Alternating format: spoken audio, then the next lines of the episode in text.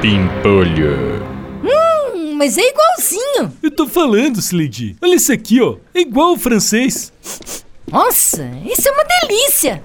Slade, vai se fuder, meu. Cheirando loló aqui no escritório, meu. Ai, doutor Pimpolho, que loló, o quê? É perfume. O Clayton tá vendendo esses perfumes aqui, ó. Ah, vendendo perfume, é? É, Dr. Pipolho, são de ótima qualidade, ó. A fragrância é igualzinha do original. Peraí, meu. Você tá vendendo perfume falsificado aqui na minha empresa? Não, não é falsificado não, Dr. Pipolho. É só o aroma que é parecido. Claro que é falsificado, né, meu? Parece original, mas não é original? É falsificado, ué. Não, Dr. Pipolho, eu não tô vendendo fingindo que é original. Inclusive eu tenho a minha marca própria aqui, ó. Quero nem saber, meu. Coisa falsa, muamba. Nada disso eu quero circulando aqui na minha empresa, vai, meu. Nossa, doutor Bimpolho, mas na semana passada aquele seu amigo Tobias tava aqui na empresa com uma maleta cheia de relógio falsificado e o senhor não falou nada. Que falsificado é o quê, Slade? Você tá louca, meu? Claro que é falsificado, doutor Bimpolho. Ele tentou me vender um relógio Rolex por 500 reais. O senhor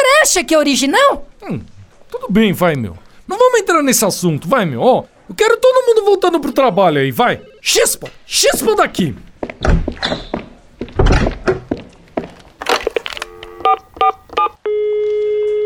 Alô, Tobias? Vai se foder, Tobias! Você me vendeu um relógio falso, seu vigarista! Mas, doutor Pipolho, um Rolex por 500 reais, se eu pensou que fosse o quê?